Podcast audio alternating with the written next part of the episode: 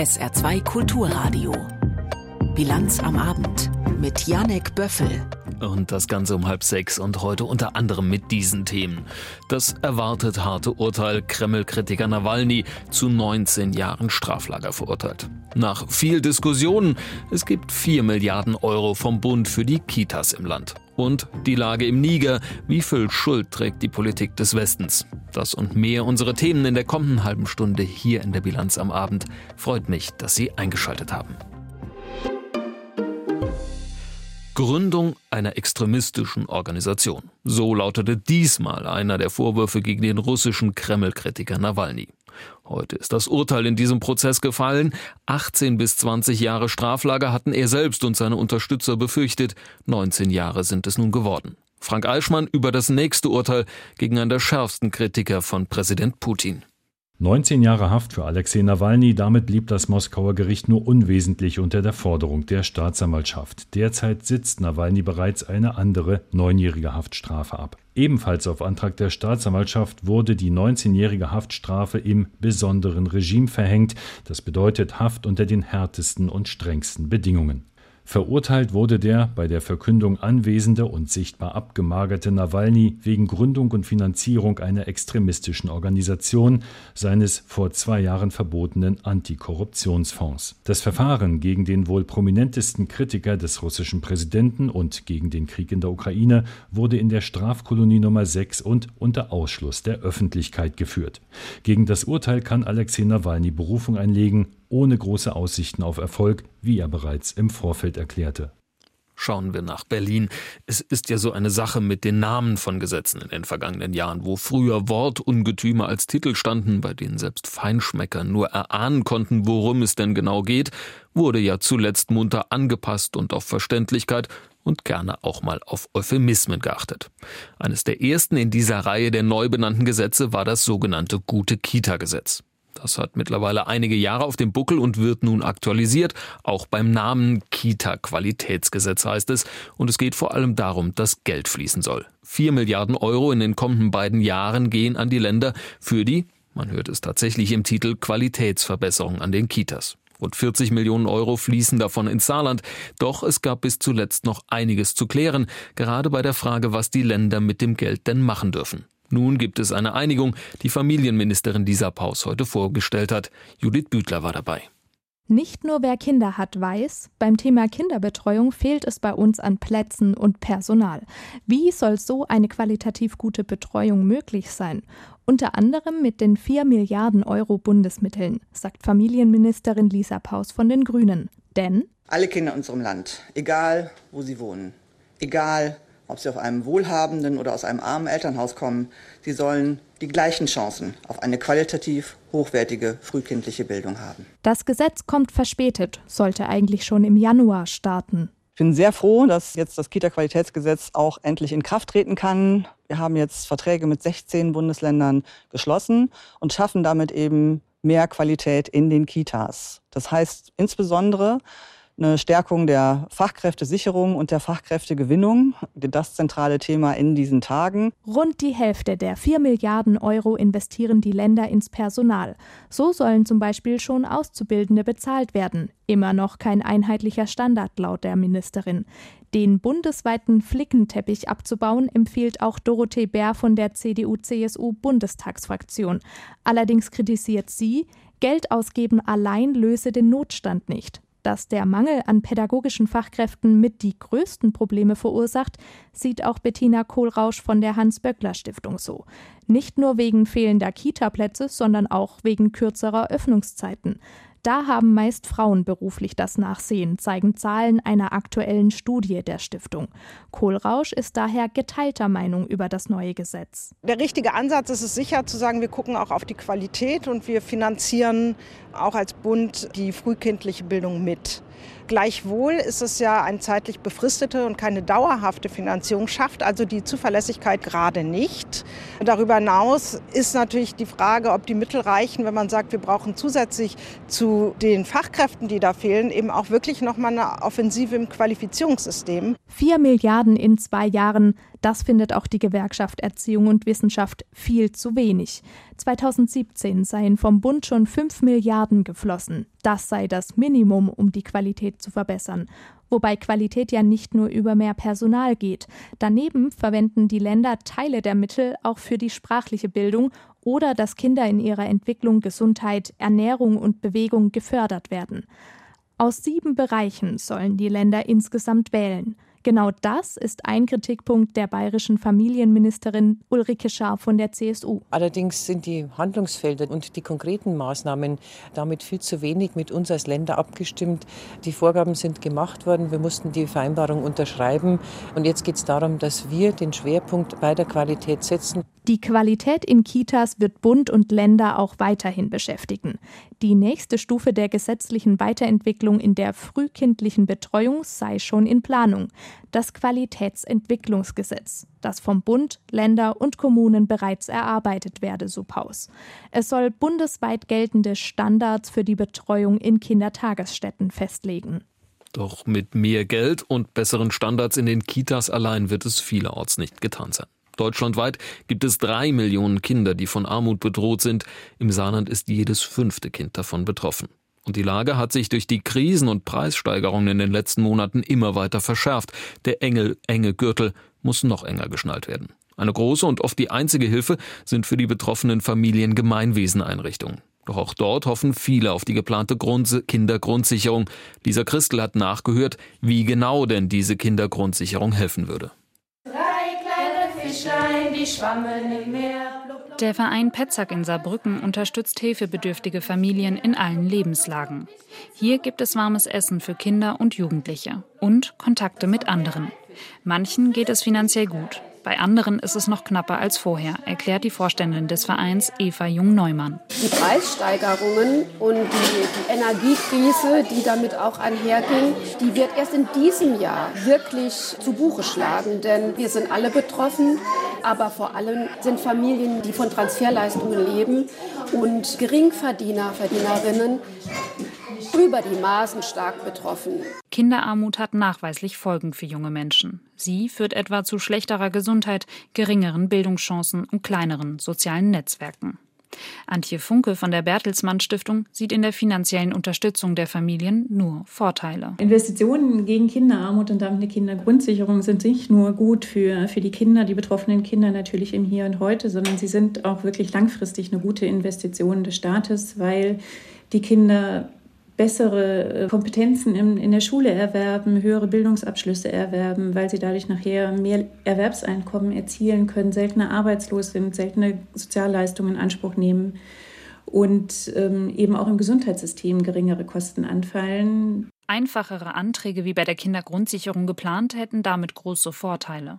Für die Antragsteller, aber auch für die Behörden und Kommunen, ergänzt Anne Fennel, sozialwissenschaftliche Geschäftsführerin der Diakonie Saar. Weil im Augenblick einfach durch die komplizierten Antragsverfahren, auch mit dem Bildungs- und Teilhabepaket, enorm viel Personal gebunden ist. Das heißt, da hätte man schon auch nochmal einen Einspareffekt. Denn heute müssen Familien zu vielen unterschiedlichen Stellen, um an die Leistungen zu gelangen, die ihnen eigentlich zustehen.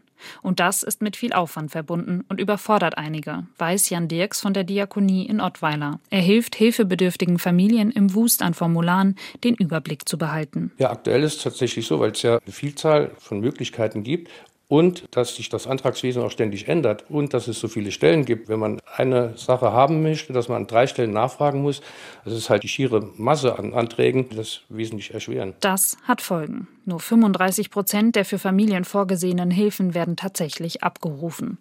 Eva Maria Welskop-Deffer, Präsidentin des Deutschen Caritas-Verbandes, weiß, dass das schon einkalkuliert wird. De facto werden im Bundeshaushalt tatsächlich Jahr für Jahr nur die Mittel eingestellt, die nötig sind, um den Kinderzuschlag für weniger als 50 Prozent der anspruchsberechtigten Familien auch auszahlen zu können. Von daher war es zwar nicht eingeplant, aber rein rechnerisch ist es inzwischen einkalkuliert. Ab 2025 will die Bundesregierung das ganze bisherige Durcheinander in der Kindergrundsicherung bündeln. Einfach, schnell und digital. Soweit das Versprechen. Doch die Diskussionen darum dauern an. Wir bleiben im Saarland, nachdem die Kassenärztliche Vereinigung gestern ja eine Studie vorgestellt hatte, laut der alleine im vergangenen Jahr in den saarländischen Arztpraxen 200.000 Termine ohne Absage der Patienten geplatzt sind, war die Kritik und die Aufregung laut. Doch nicht nur von Ärzten und Politik, auch viele Reaktionen von Patienten haben den Saarländischen Rundfunk und die Kassenärztliche Vereinigung selbst erreicht. Der Vorwurf in die andere Richtung, viele Praxen seien gar nicht erreichbar, um einen vereinbarten Termin überhaupt absagen zu können. Harry Derouet von der Kassenärztlichen Vereinigung will nun Ergebnisse der Studie und die Rückmeldungen überprüfen. Da wäre halt mein Vorschlag, mit der Praxis einfach zu vereinbaren, wie mache ich es am besten, wenn ich einen Termin absagen muss? Wann rufe ich am besten an? Wir haben ja auch sehr viele Beschwerden jetzt bekommen. Wir werden jetzt auch das mal sammeln und dann nochmal versuchen zu überlegen, was können wir da besser machen. Da gibt es vielleicht in manchen Praxen doch noch Nachrüstbedarf. Ein Problem möglicherweise auch, während viele Restaurants längst Online-Termine vergeben, gibt es bei manchen Arztpraxen noch nicht einmal eine Homepage. Das Problem werde sich sicher mit der Zeit lösen, sagt der Rui, doch das Fehlen von Online-Angeboten sei eben auch der Altersstruktur in der Ärzteschaft geschuldet. Das wird die Zukunft sein, da brauchen wir gar nicht drüber zu diskutieren. Im Moment ist es natürlich so, dass die IT voll auf die Praxen einstürzt die Gesundheitskarte, das elektronische Rezept, das kommt jetzt alles auf einmal. Mit den ganzen Systemen bei uns in der Praxis waren da auch oft Probleme damit. Das heißt, man hatte immer so den Eindruck, als sind viele Lösungen noch nicht so ganz ausgereift sein. Ich denke, in fünf Jahren wird das alles über elektronische Wege laufen. Anders geht das gar nicht. Vielleicht hängt es auch daran, dass wir so eine starke Überalterung in den Arztpraxen haben. Ich glaube, wir sehen das halt zum Beispiel auch den Praxen, die jung sind, zum Beispiel Videosprechstunde oder sowas. Die, die das machen, das sind jüngere Leute, die halt einfach mit diesen Systemen besser zurechtkommen. Sagt Harry de Roy, Vorsitzender der Kassenärztlichen Vereinigung im SR-Interview zur Kritik von Patienten, dass Arztpraxen bei Terminabsagen schwer zu erreichen seien. Gleich blicken wir hier in der Bilanz am Abend auf die Lage im Niger und auf die Türkei, sechs Monate nach dem verheerenden Erdbeben. Zuerst aber alles weitere Wichtige vom Tage mit Peter Weizmann. AfD-Chef Krupalla hat erneut scharfe Kritik am Bundesamt für Verfassungsschutz geübt. Der Präsident der Behörde Haldenwang stehe außerhalb des Grundgesetzes, sagte Krupalla auf der Europawahlversammlung seiner Partei in Magdeburg. Haldenwang hatte nach dem Parteitag der AfD am vergangenen Wochenende gesagt, die Partei hänge immer stärker rechtsextremistischen Verschwörungstheorien an. Die Kölner Behörde hat zugesagt, während der Europawahlversammlung keine weiteren Wertungen vorzunehmen. In Magdeburg bestimmen die AfD-Delegierten weitere Kandidaten für die Europawahl im nächsten Juni. Unter den bereits nominierten Kandidaten sind vor allem extrem rechte und EU-feindliche Mitglieder. Digitalminister Wissing will Hass, Gewalt und Identitätsmissbrauch im Internet stärker bekämpfen. Dazu hat er einen Gesetzentwurf vorgelegt, nachdem Webseitenbetreiber rechtswidrige Inhalte löschen müssen. Machen die Online-Dienste das nicht, sollen Nutzer das in Zukunft bei der Bundesnetzagentur melden können. Das geplante Gesetz regelt auch Zwangs- und Bußgelder. Nach Angaben von Minister Wissing müssen Plattformbetreiber, die gegen die Vorschriften verstoßen, bis zu sechs Prozent ihres Jahresumsatzes zahlen. Nach dem Fischsterben im Homburger Erbach in der vergangenen Woche gibt es Entwarnung. Wie das Umweltministerium dem SR mitteilte, ergab die Auswertung der Fisch- und Wasserproben keine Hinweise auf Gifteinleitungen. Das Fischsterben sei wahrscheinlich auf eine starke Hochwasserwelle zurückzuführen, die nach langer Trockenheit Kanal- und Bachsedimente aufgewirbelt habe. Es gebe Indizien, dass mehrere hundert Fische an Sauerstoffmangel und Erschöpfung verendet seien. Wie das Ministerium weiter erklärte, ist ein Zusammenhang mit der ungeklärten Schaumbildung im Erbach auszuschließen. Die Fische seien oberhalb gefunden worden. Die Bürgermeisterwahl in Illingen findet am 24. September statt. Nach Angaben der Gemeinde soll dann ein Nachfolger oder eine Nachfolgerin für den scheidenden Bürgermeister Armin König gewählt werden. Eine Stichwahl wäre am 8. Oktober.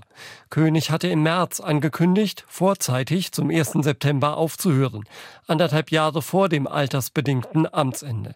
In der Interimszeit führten die Beigeordneten die Geschäfte. König ist der dienstälteste Bürgermeister im Saarland. Er ist seit 27 Jahren im Amt.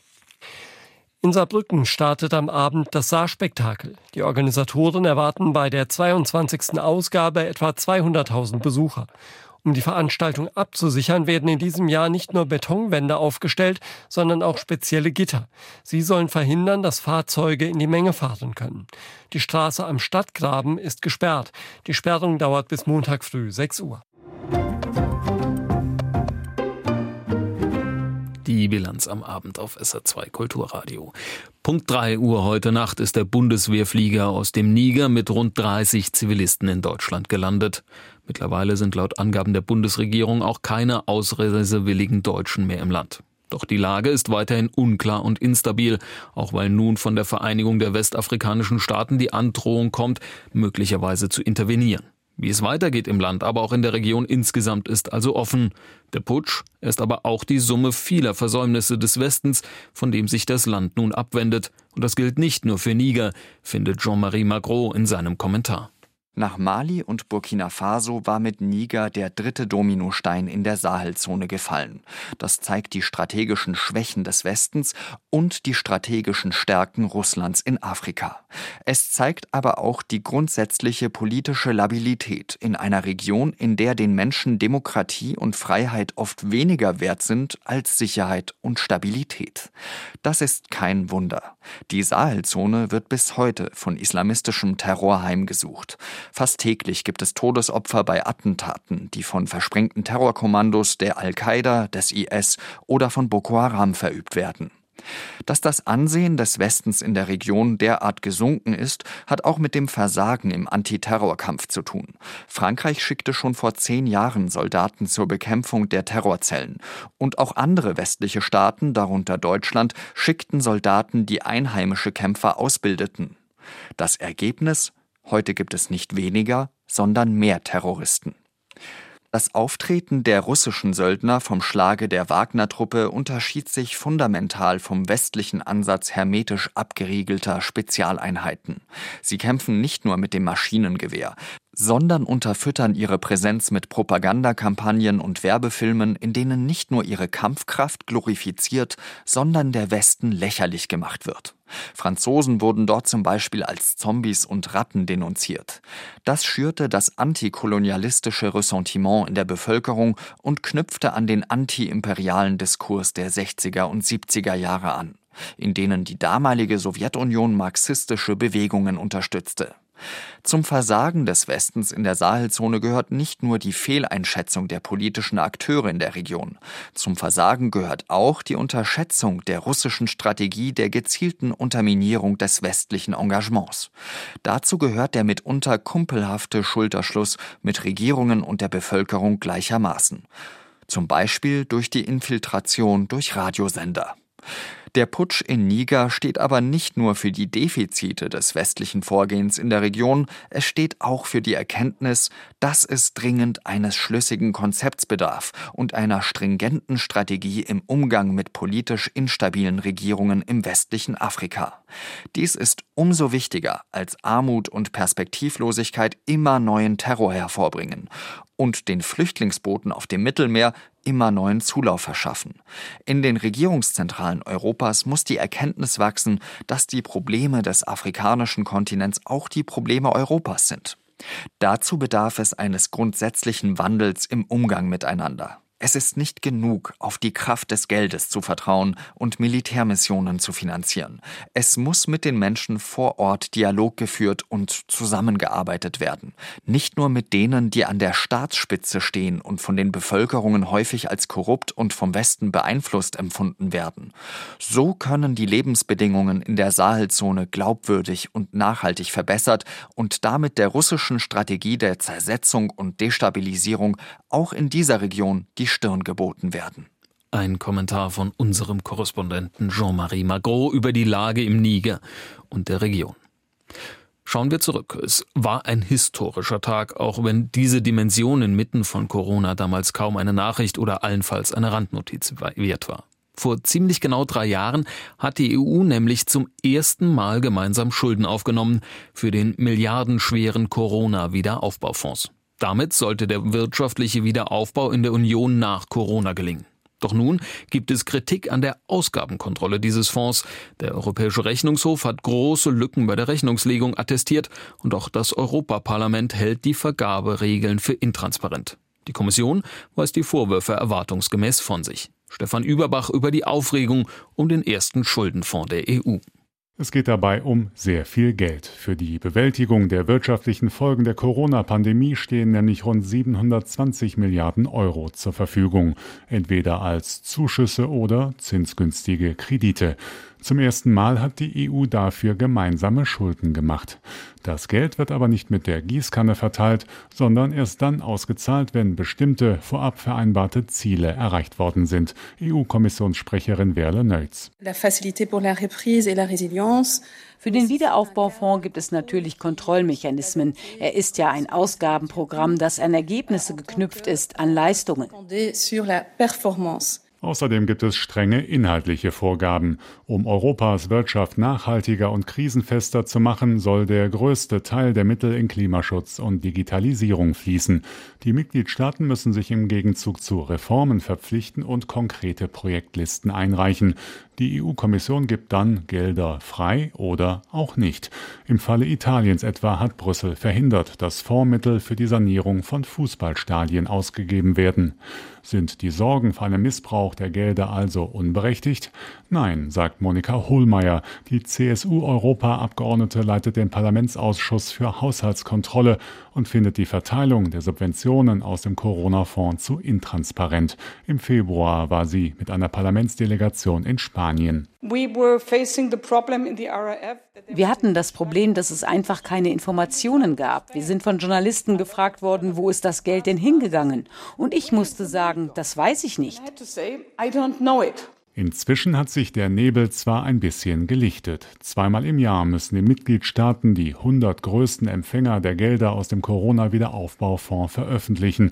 Auf einer interaktiven Online-Plattform können subventionierte Projekte nachverfolgt werden.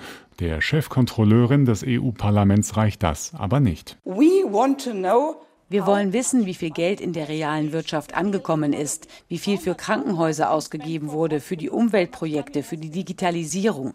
Wir wollen die echten Zahlen sehen. The real figures. Die EU-Kommission weist die Kritik des Parlaments und vor allem die des Europäischen Rechnungshofes entschieden zurück, denn dessen Bericht sei auf dem Stand von April letzten Jahres und seitdem habe die Brüsseler Behörde viel unternommen, etwa die 27 nationalen Kontrollinstitutionen einem Check unterzogen, ob sie ihre Aufgaben bei der Korruptions- und Betrugsbekämpfung erfüllen.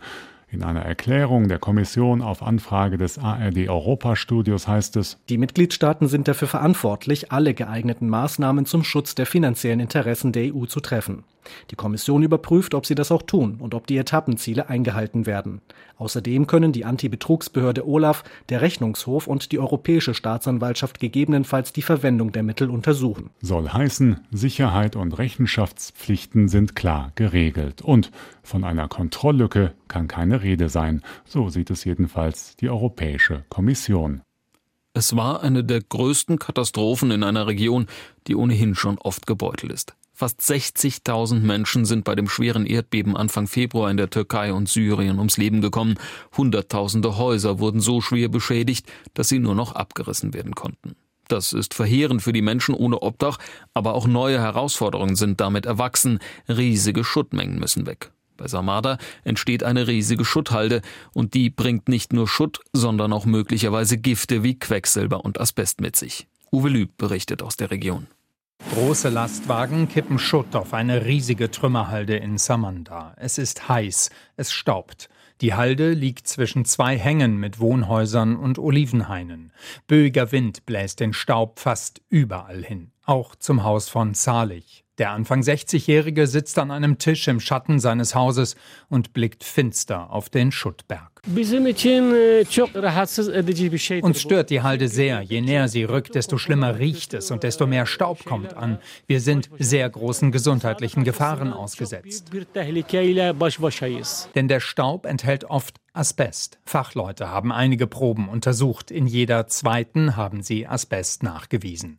Bis Ende 2010 durfte der in der Türkei verbaut werden. Und viele der eingestürzten Häuser sind davor gebaut worden. Mehmet Ali Ergin ist von Beruf Hotelmanager. Als es vor ein paar Monaten mit dem Schutt anfing, hat er mit anderen Proteste organisiert, bis sie jäh gestoppt wurden. Nach 20 Tagen Widerstand hat die Polizei mit Wasserwerfern und Tränengas eingegriffen. Wir wurden festgenommen. Die Bürger haben den Mut verloren. Die Behörden, sagt Ergin, hätten nur leere Versprechungen gemacht und die Halde sogar vergrößert auf mittlerweile mehr als 30.000 Quadratmeter. Dabei habe die Bürgerinitiative vorgeschlagen, wo man den Schutt stattdessen loswerden könne, indem man neue Wellenbrecher im Hafen baut etwa oder Schluchten hinter einem wenige Kilometer entfernten Berg auffüllt. Aber das hätte mehr Geld gekostet, sagt Ergin Bitter. So hätten es Arbeiter und Fahrer der Asbesthalde erzählt. Die haben uns anvertraut, dass alle unsere Vorschläge zu teuer sind. Allein schon der zusätzliche Sprit und der Aufwand, um den Schutt auf die andere Seite des Berges zu bringen. Das zeigt, dass dem Staat das Leben der Bürger weniger wert ist als die Profitgier der Unternehmen olduğunu gösteriyor. Die Abrissunternehmen sind eigentlich an Vorschriften gebunden, erklärt der Arzt Ali Kanadle. Könne man sie nicht einhalten, müsse man die betroffenen Menschen umsiedeln oder wenigstens durch Wasser verhindern, dass so viel Staub aufgewirbelt wird. Man könnte eine Menge tun, sagt Kanadle, aber es wird nicht gemacht. Wollte man, könnte man. Wir haben das ja auch vereinzelt gesehen, dass zum Beispiel Schneekanonen Wasser versprühen. Aber es gibt Hunderttausende kaputte Gebäude. Besprenkelt man sie, erhöht das die Kosten. Deswegen machen die Abrissunternehmen es nicht. Also wieder die Kosten. Dabei sind die Folgen des Staubs schon jetzt absehbar. Er hat auch die Befruchtung der Blüten verhindert, klagen Bauern. Viel schwerer wiegen mögliche Langzeitfolgen. Zumal in den Trümmern der eingestürzten Häuser nicht nur Asbest sei, sagt der Arzt Kanadle, sondern auch Blei aus Wandfarben, Quecksilber aus Leuchtstoffröhren und Energiesparlampen oder Kältemittel aus Kühlschränken. All das sei hochgiftig. Viele Überlebende des Erdbebens werden daher erkranken, glaubt Kanadle. Wir gehen davon aus, dass es in den nächsten 20 Jahren durch den Asbest zu vermehrten Krebserkrankungen kommt, besonders Magenkrebs und Lungenkrebs. Davor hat Shukran Angst, die Frau von Salih. Sie sitzt neben ihm auf der kleinen Terrasse ihres Hauses. Weggehen müssten sie, doch das können sie nicht, sagen sie. Sie hätten ja nur dieses Haus und ihre Olivenhaine und Zitronenbäume. Für sie gibt es nur eine Lösung, sagt Chükran. Das Erdbeben hat uns nicht getötet, jetzt wollen wir nicht an dem Bauschutz sterben. Wir wollen, dass sie es stoppen. Unser Korrespondent Uwe Lüb aus der Erdbebenregion in der Türkei, sechs Monate nach dem schweren Beben bleiben wir im Süden, während es ja hier bei uns seit Tagen regnet und sich die Natur nach dem trockenen Frühsommer wieder satt grün zeigt, ächzt der Südwesten Europas unter andauernder Trockenheit. In mehreren Gegenden Spaniens wird das Wasser sogar knapp. Immer mehr Gemeinden rufen wegen der anhaltenden Trockenheit den Notstand aus und sie schränken die Wasserversorgung ein. Mark Hoffmann berichtet. In mehreren Gegenden Spaniens wird das Wasser zunehmend knapp. Die Böden sind seit über zwei Jahren trockener als im langjährigen Durchschnitt. In immer mehr Gemeinden rufen Behörden deshalb den Dürrenotstand aus. In Katalonien im Nordosten Spaniens betrifft das seit dieser Woche 24 Gemeinden. Dort sollen die Verwaltungen nun den Wasserverbrauch auf 200 Liter pro Kopf und Tag begrenzen. Obwohl es im Mai und im Juni in Spanien geregnet hat, sind die Wasserreservoirs und Stauseen nicht ausreichend gefüllt. Die Pegel liegen mit etwa 40 Prozent weit unter dem Durchschnitt der letzten zehn Jahre. Besonders kritisch ist die Lage derzeit im südlichen Spanien, in Andalusien und Teilen der Region Extremadura. Dort haben einige Gemeindeverwaltungen zu strikten Maßnahmen gegriffen. Sie lassen das Wasser über Nacht für mehrere Stunden abstellen. Private Swimmingpools müssen auch leer bleiben. Gärten dürfen nicht mehr bewässert werden. Auch für die Landwirte gelten teilweise Beschränkungen bei der Bewässerung ihrer Felder. Der für Spaniens Wirtschaft wichtige Agrarsektor rechnet auch in diesem Jahr mit Ernteausfällen. Die Winzer rechnen, wenn es jetzt nicht noch einmal stark regnet, mit einem Rückgang von 12 Prozent. Teilweise wird die Weinlese vorgezogen. Mark Hoffmann aus Spanien. Schauen wir jetzt kurz vor Schluss der Sendung noch aufs Wetter hierzulande. Und das ist immerhin nicht so trocken wie eben gehört in Spanien. Und Es bleibt auch erst einmal so, sagen wir, herbstlich. Heute Nacht meist trocken bei 8 bis 12 Grad. Morgen dann am Vormittag erst immer wieder sonnige Abschnitte. Dafür dann zum Nachmittag und Abend hin immer wieder leichter Regen bei 18 bis 22 Grad. Und sozusagen schon mal als Vorwarnung am Sonntag wird es noch kühler. Tatsächlich nur 14 bis 17 Grad. Und das Ganze im August. Und damit geht sie zu Ende. Die Bilanz am Abend, wie immer das Ganze nachzuhören auf sr2.de. Hier übernimmt nun im Studio nebendran gleich mein Kollege Johann Kunz mit der Abendmusik. Mein Name ist Janek Böffel. Ihnen schon mal ein schönes Wochenende. Freut mich, dass Sie eingeschaltet haben.